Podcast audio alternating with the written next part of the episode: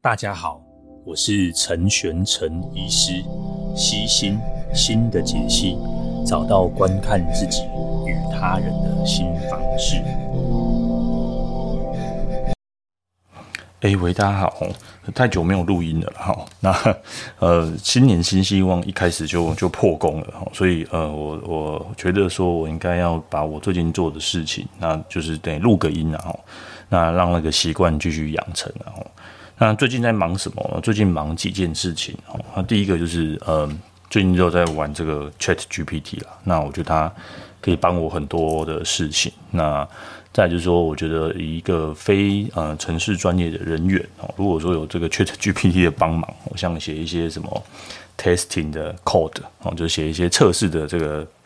模组，或是帮我产生一些。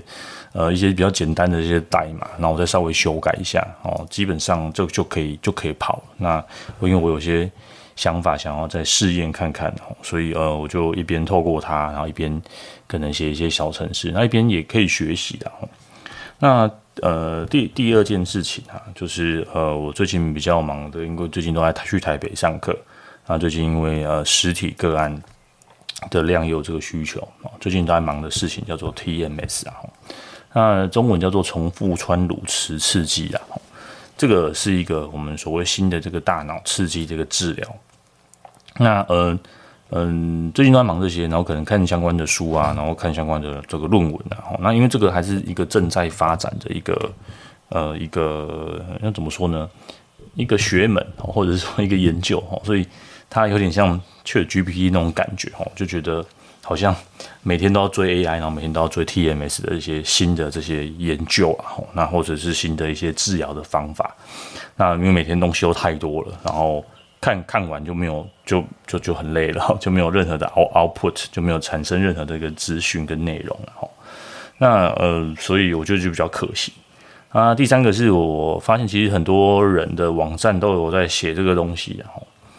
那原本是想说打算去拍一个影片，然后就是稍微介绍一下，嗯，但就嗯，我觉得有点懒惰。我觉得录音对我来说还是一个还是一个比较轻松的存在，所以我想说算了，我不要再强迫自己了。好，这样，然后或许之后有机会，然后或者是对，就是真的我们再做哈。那最近所以说在忙忙忙着这些这些内容哈，所以变成产出相对少很多了哈。那唯唯一有在做的可能就是写一些写一些文章啊。好，那。今天话废话不多说了，所以再跟大家稍微更新一下最近在忙忙的事情跟内容。那呃，在在我们开始之前，然后我想我想介绍一本书，然后那因为我之前有写过，呃，我们有讲过一集多巴胺的部分嘛，那我觉得可以可以再录一集，然后因为有一本书叫《多巴胺的国度》，我曾经有推荐过啊，终于出中文版了哦。那我觉得大家可以可以去去买来看，那它里面讲了很多一些药物的治疗啊，或者是说呃成瘾的状况啊，无论是烟啊、酒啊、手机啊，各各种各样成瘾的状况哦。那就像我们之前讲多巴胺的那一集哦，它其实。呃，这里面东西，这本书的东西，我觉得都很多，然后它很平易近人啊，我觉得相对平易近人，然后深度也还够。但深度，因为我看，我觉得就是对，就叫 就算简单，但我不知道一般大众的接受度程度怎么样，但我觉得很好懂。那他用了很多很多的故事，然后这本新书，然后最近在已经刚刚出来。那那对于这种成瘾的部分，尤其是现在我们有面临各种各样的成瘾，哈，这这本书蛮推荐的。那我也。我也最近正在重看中，然后那我想要再再重新再讲一集多关于多巴胺这件事情。那所以呃，如果各位听众哦有兴趣，可以先找这本书这本书来看了哈。那呃对，今天非常牛。在在开始之前，想要打一下广告了哈。呃，我四月十五号哦，在这个台中的这个影书店哈。那详细的链接我放在 show note 里面。那我可能会会讲一个关于就是呃。过过动症的部分，好，那欢迎有过动症的家长。那虽然听这个听众可能都不太会有小朋友，呃，或者是您知道哦有这个样的小朋友，这是一个免费的讲座了哈。那我又提供一个这个表单的连接啊，如果想来的朋友，礼拜六下午三点哦，那呃欢迎大家过，或者是你单纯只是想要看看看看我这样，也也欢迎过来，然后那呃那原则上希望这个名额还是还是保留给这个。这个爸爸妈妈啦。那如果你只是想要过来听，就是先不要填表单，就直接过来也没关系啦。哦，那只是唯一有差别，可能就是呃没有没有什么甜点、甜点饮料之类的了哈。那所以可能我之后会对，应该是四月吧，对，四月会有讲一集，我讲讲一下，再再讲一下关于这个这个过动症跟注意力不集中的部分啊。虽然说我们之前也都有说过了哈，但内容还是会稍微有点变变化，好不好？好，那废话不多说了，那我们今天开始今天的一个正题啦。那正题的部分呢，我会怎么做呢？我会先稍微介绍一下它的历史，然后那这个。到到底重复穿颅磁刺机这一台是什么东西的？哦，我们简单想一下，我最常讲的比喻就是，我们大脑，我们要去改变我们的大脑，那有一些途径的哈。呃，第一个就是使用药物哦，对，那大脑就是一个很多的这个神经的轴突，你可以把它想成像电线的哈。那电线跟电线，电线不够长嘛，对不对？电线不够长，我们中间就有变电所哈，变一下电这样。那变电所就是我们这种叫做突突触前、突触后有一个空间呐。那我们使用的药物呢，就会在这个空间里面，呃，产生作用哈。因为趁趁这个电键的转换哈，变电所，反正说我们就在变电所，变电所动一下手脚了哈。就是我们在变电所，变电所动手脚。好，那变电所动完手脚之后呢，就下下一个地方哈，就就是会会产生一些改变啊。你可以这样子想啊，药物总是这样，或者是说，呃，我们让这个大脑就是然后。然后通过这个血脑障壁嘛，就把它泡在一个化学汤里面，然后改变这化学汤的一些成分啊。偶尔你可以这样想啊，然后就想哦，但但实际上应该都不是这样。好，那就是我们有一个想象啊。好，那想象完了，那所以我们还有另第二个方式哈，就是我们用电。哈，那用电去治疗大脑这件事情，其实原则上在一一百年前，人类人类就知道了。所以它其实呃，身心科最后一线的治疗。叫做 E E C T 啊，叫做电痉挛治疗。呃，这个治疗有一些麻烦的地方。第一个，它它要全身麻醉哦，或者是半身麻醉，至少要把肌肉放放松哦，因为这个放的电量相对比较高，然后全身会可能有一些呃癫痫的可能性。然后它电就是电全脑，它它就是放在你的这个嗯呃你呃左左边跟右边呐，哦这个额那个额头的地方哦，左左边右跟右边这样，然后形成通电哦。那我们住院室的时候做过蛮多的吼，那可能住我看到的吼，住会来住院的病人相对比较严重了吼。那比较特别是，我的确有看到几个吼，真的很严重，然后做完这个治疗，它其实是是可以好的吼。但因为大家听到电痉挛治疗，它本身就会害怕，本身就会害怕，因为电这个已经污名化太过于严重了吼，所以，但是它无论在哪个范围，它在这个呃。忧郁症，哦，甚至在一些什么视觉失调症、躁郁症，它可能都是一些最后一线呃的治疗，比如说不完全都不吃不喝的，哦，那我们就会说，我们会用使用电痉挛治疗当做最后一线的治疗。那目前也还是呃准则啊，就是最后一线的治疗。那因为这个风险高啦，哈，风险。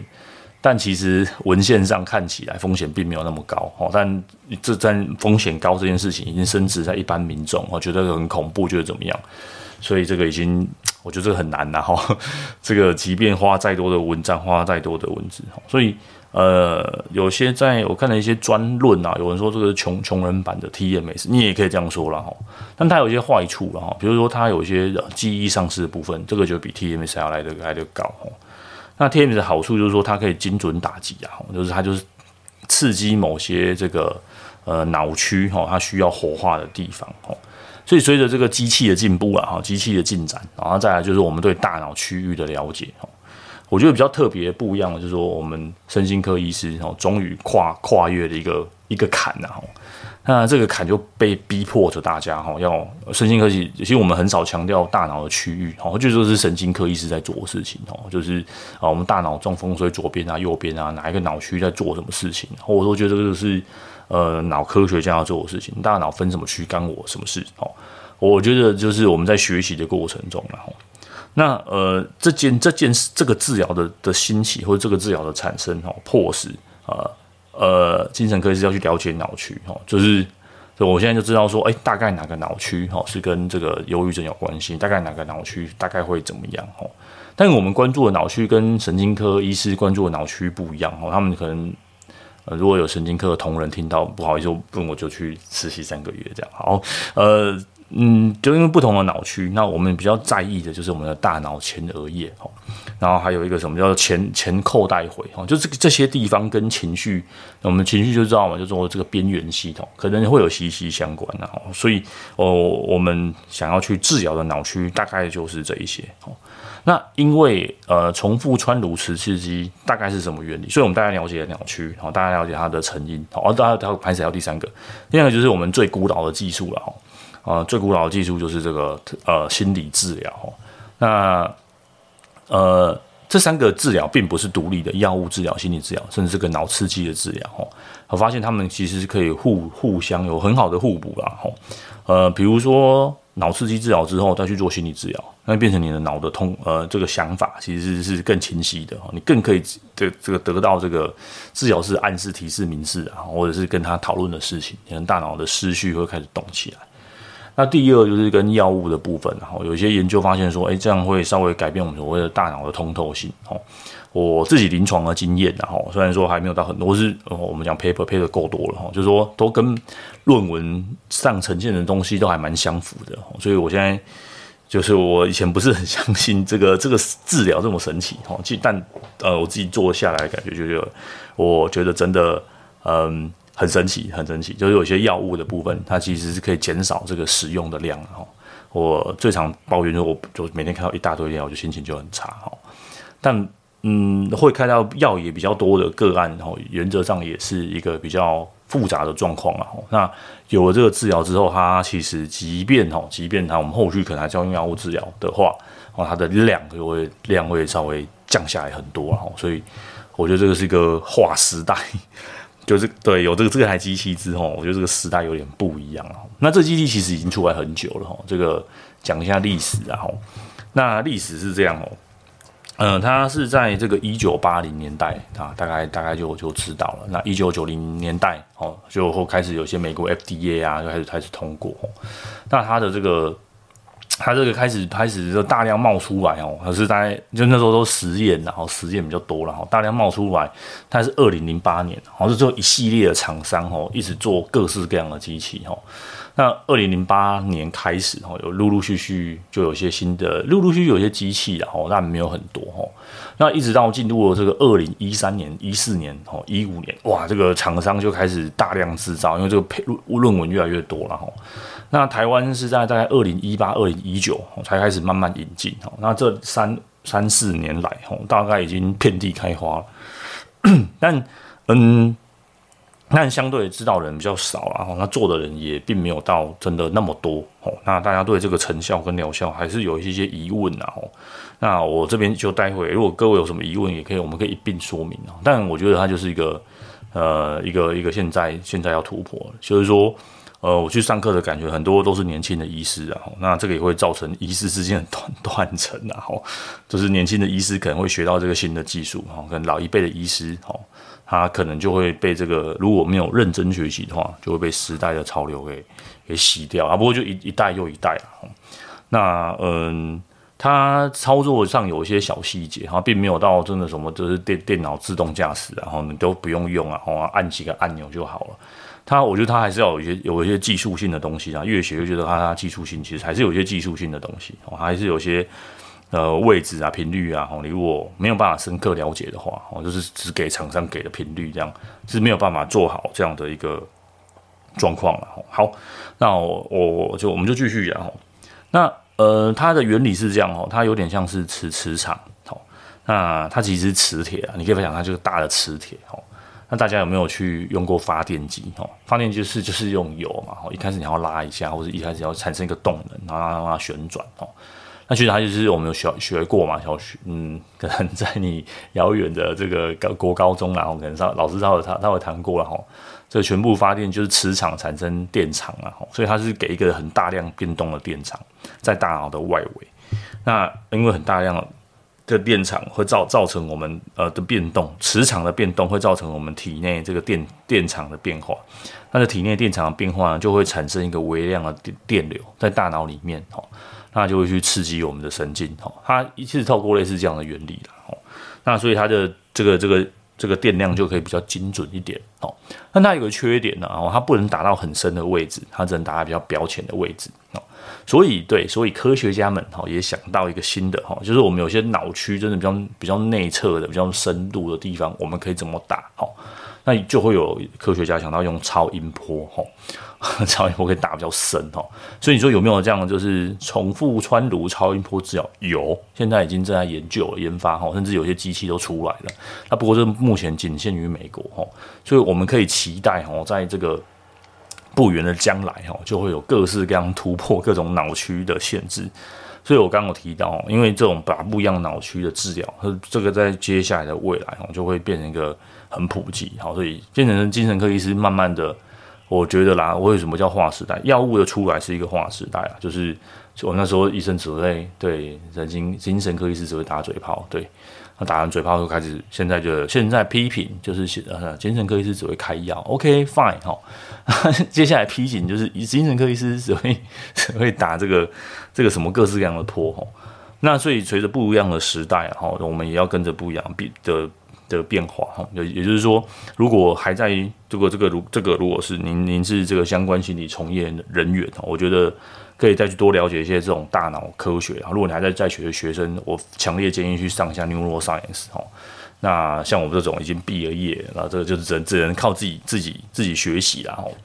那就是把把这一块补起来啊哈，就是我们脑区大概做什么事情啊？这个这个以后啊，我相信现在即便你手边没有，以后这个是绝对绝对会需要的。那。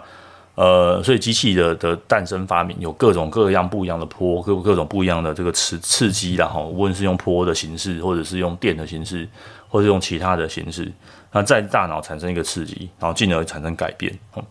那呃，这件事情的发明也也越来越显示哦，这个大脑要从一个独特，就是独一无二的器官哈，终于要被降格了哈。呃，然后再就是。我为什么要跟 GPT 或是这种人工智慧一起说？吼，这些的诞生也会意迫使着我们去意识到说，诶，其实我们的意识或者是我们所谓现在的语言，哈，并没有那么的独特了，哈，并并不是说只有你才可以产生啦，哈，它慢慢的没有那么独特，哈，大脑降格就是，嗯，呃，它它对药物有反应，好，它对这这样的刺激症治疗都会有反应，好，它所以。有没有可能忧郁症只是一个类似像比较严重的感冒哦，严重的这个肺炎哦？有没有可能哦？呃，这个很难说吼吼，它它它的产生或者它的可以治疗性哦，虽然是可以治疗是件很振奋的事情哈，不过我们对人类的心智可能就要再换一个不嗯换一个角度再看了哦。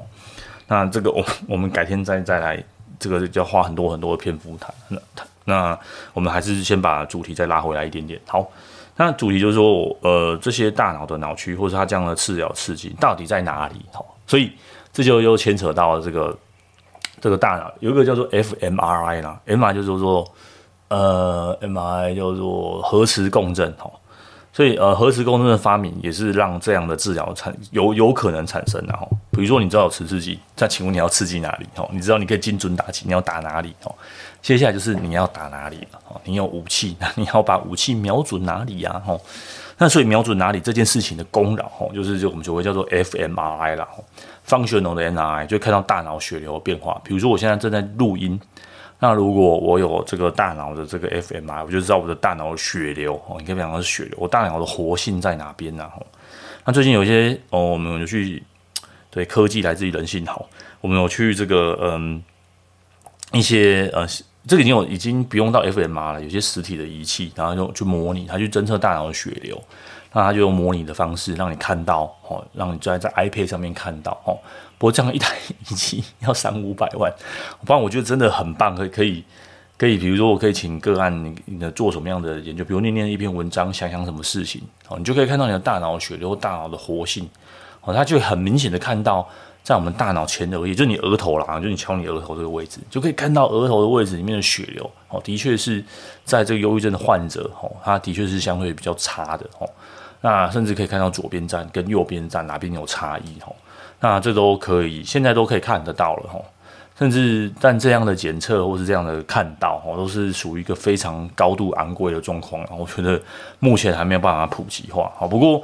东西要先有嘛，吼，就像 Tesla 这台车子一开始都很贵，哈，都是先拥有，好，慢慢才有可能降价的可能性。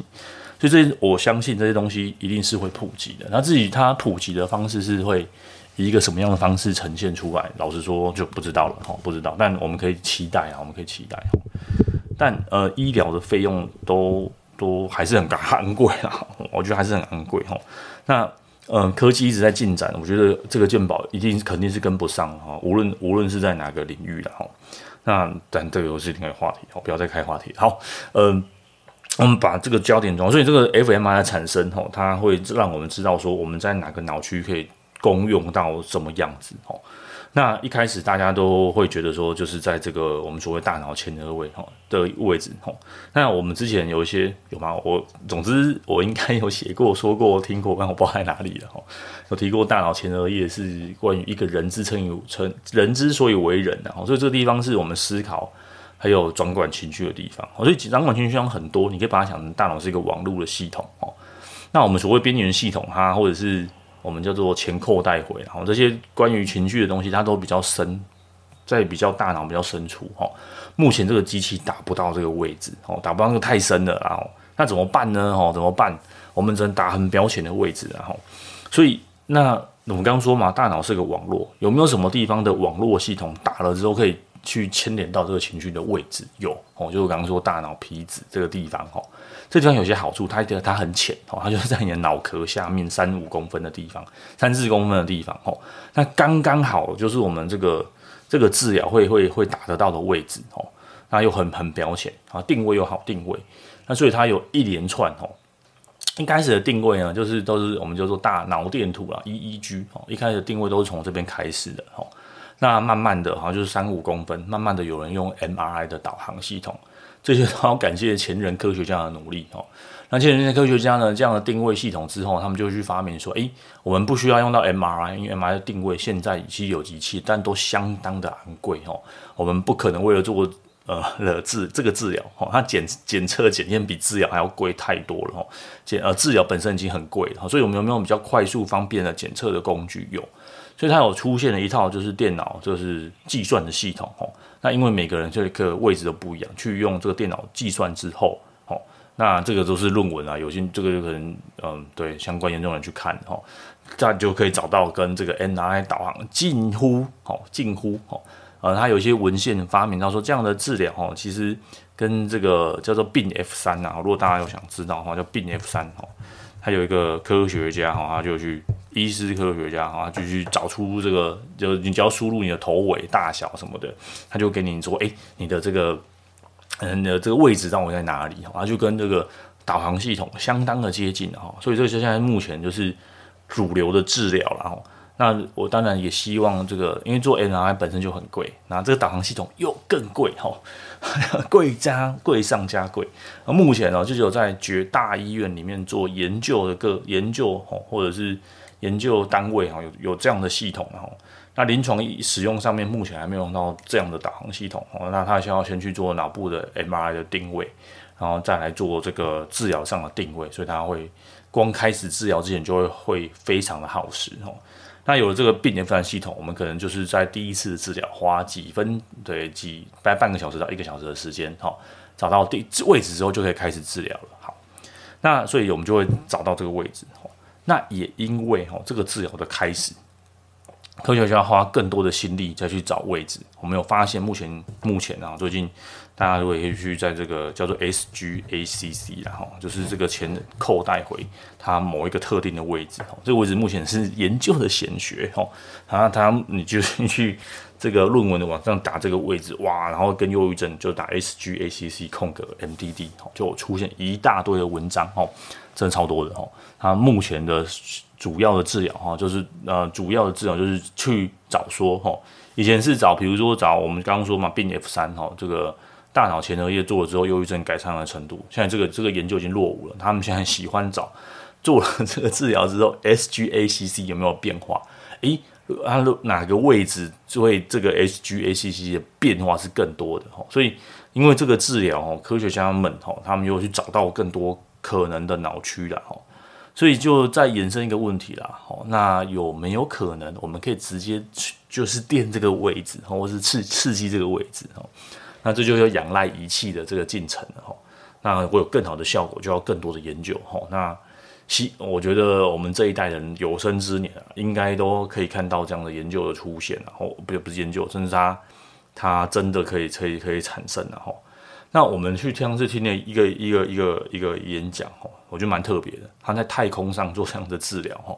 因为我刚刚说嘛，大脑血流，太空就没有重力，没有重力，那血流的变化会怎么样哦？我就把仪器跟人全部搬到太空上去做了哈。那因为就是做正常，就是做研究人员互相打，他们就是追追记录跟追踪了哈。所以呃，这个之后还有很延伸出很多很多治各式各样治疗的可能性啊。好，那因为时间快到，我也再再加快一点点。好那如果你听到这里，我觉得你真的很厉害。然后 讲了很多这样的东西。好，那再来就位置啊，位置它主要分左边跟右边的哈。那目前主流就是左边打高频，右边打低频。好，那它当然就是有一一连串研究。那还有打双侧的哈。那还有这种加速型的治疗了哈。那加速型的治疗有一些特殊个案或是需要时间快的。好，那呃，我觉得我们都可以试试，就就都有试试看。我觉得这个比喻不错了哈。当时候药物出来的时候，哈就是呃临床研究可呃研研究可能说我们只能用一百毫克哦，但临床治疗发现一百克不够啊，我都到两百三百，然后慢慢的因为临床的观察，再回去做研究，发现哎对，它它其实在某些状况下要用到比较高的剂量哦，那也因此就有医师想到说，那我们现现行的哈 FDA approved 的这个治疗哦，就是这个疗程或者这个能量集中是不是不太够哦？所以现在目前学界哈，或是我看到就是能量尽量要越高越好哈。所以它即便是这种加速型的这种 c 它 burst，就是嗯很短时间内给很大的能量哦，呃，它要能量数的反而要给到够高啦，够多够高哦，次数够多哦。所以像国外最近 Stanford 哈做做了一系列的研究，它它突破传统啊，传统有时候加速型一天打到三次，它一天打到十次，然后打五天哈。那目前就是呃研究论文都不错，那在线性就是有发现到说好像它的持续性差了一点点，那不过还有需要更多的研究哈。但在那个立刻治疗忧郁症这件事情是是非常非常有疗效的，就五天哦，五天哦，打十次哦。那目前去听了几场这个研讨会，呃比较猛的，然后听到医院一天打到五次的。那这我看到有没有国内的这个学者真的有做到一天打十次以上，然后那呃呃，我目前如果有个案有这样的需要，我们可以再评估了哈。我有做过一些需它时间可以配合一天可以达到多次的的几个案例哈，我我发现到说都还是优惠分数都还是有下降哈，那只是因嗯因对我们也不是做研究的嘛，因为个案比较严重，那下降的程度我觉得比最严重的话有有好有进展哦，但是。有到这么神奇的治疗疗程，我没有看到哈，那可是人家打十次，我们打不到那么多次嘛，啊，可是是不是这样的差异，我我不清楚。但那目前学界公司说，可能跟药物一出来研究发现有关系哈，可能一开始研究的时候发现五毫克、十毫克，慢慢的在临床上应用，发现我们有需要更大的剂量。那目前这几篇二零二三年的研究哈，那这些学者他们去公开他们还没有发表的论文哦，都有提到说这样的的。的现象啊，就是可能我们给的量不够，目前然后目前我们给的量不够，那我们可以再尝试给予更多的剂量哦。那这目前的研究哈，那大概要打几次？然后一开始这个大家对这个非常期待啊，就它 dramatic 哦对，但它还是得有它的局限性啊。第一个是它打次数，刚刚说要够多哦，够多就会变成，因为这个目这个治疗目前还是比较嗯价钱单价比较高了，那所以呃花费上就会比较多一些好。那原则上，他的确都我看了几个，目前个案回来半年多了到一年多了回来，诶，治疗他反应都都还还不错哦，都还不错。那我，都还是有开低剂量的药物啦，不过你也知道低剂量药物大家比较会比较不想吃啊。然后不过我还是有提醒说，因为这个治疗的持续性啊，真的是因人而异的哈。如果还是可以的话，结束完之后还是要有些维持性的治疗。那目前维持性的治疗就是以低剂低低剂量的药物作为为为主了哈。那呃每周回来打，或是或每个月回来打，目前是知道效果不好了哈。至至少要每周回来打个一次，去持续性的治持续性的治疗哈。这个如果治疗做完不继续做持续型的治疗比较可惜，然后建议还是要维持一个，无论是药物哦，或者说这样的治疗，还是要一个持续型的治疗哦，维持这个状况哈。如果说不做，那大概可以持续多久？嗯，目前半年、一年、两年，这个都有哦。目前还要再聊更多的这个治疗了哈。那治疗疗效就是多多少？我们那个叫 response 跟 remission 啊，response 就是说你的严忧郁严重度可以大概少一半然后。那 response 的几率大概是是三分，大概三分之一到一半以上哦。那 remission 的几率大概也是的哈。所以就是说这些严重型的个案哦，在这个 response 跟 remission 的状况下哦，还是有效果的哈。那呃。呃，应该是昨天还是前天，反正这个月啦，有一个比较新的，是做 young adult，就是年轻人啦。年轻人就是可能十五岁到二十岁，年轻族群。以前说年轻族群效果不好，那现在如果说年轻族群的忧郁分数其实相对更高，吼，那做完治疗之后分数下降，其实好像也没有到那么差，吼，还没有像成年人那么好，那差一点点啊，一点点，真差一点，但还是很不错，还是很不错，吼。所以，嗯呃，老年人，老年人是安全，老年人反正有些通透性还比较好嘞，吼，所以。呃，目前的整个治疗的趋势就是，呃，他会觉得说难难治型的忧郁症啊，如果你用一个药物以上，哦，要换药了，如果医生有跟你说你要换药了，哦，大概就是我目前就会归类说这个算是难治型。他研究的大概也是这样，哦，难治型的忧郁症，哦，所以我以前就会觉得说，哦，我们就再换药，再换药，再加药，再加药。目前，呃，有在做这样 TMS 的治疗的想法，会觉得说，嗯，或许已经不是药物了，我们可能在要要新的更多的工具了。那呃也很期待接下来的科学身心科的进展，我觉得比较叫神奇，就大脑科学这件事情，然后大它会有越来越多的研究。那这台仪器啊，它也还有很多不一样的探头，它可以打一些复健科啊，打一些肌肉酸痛啊，哦，它可以真的是钻到那个肌肉内部，蛮舒服的哈。那不过他们或是呃神经科也会用来治疗这个这个叫做那个巴金森氏症啊，哈，一些肌肉的部分哈。不过，因为因为整个疗效都没有像忧郁症来的这么明显哈，或者说他们证据等级也都没那么高，所以这台这台仪器虽然号称可以多种用途了哈，不过目前呢哈还是以在身心科里面的的治疗来说，那这台机器还有一个很好的打法，打耳鸣，然后长期耳鸣的个案哈，有一些呃它的这个证据等级相对我觉得都还蛮高的，所以耳鸣啊情绪低落，那当然还有很多很多的疗法。对对，这波之后再谈了。那不过我们今今天呢，就大概稍微简介在这边。如果有任何疑问哦，也欢迎再跟我保持联系。那今天就到这边喽，拜拜。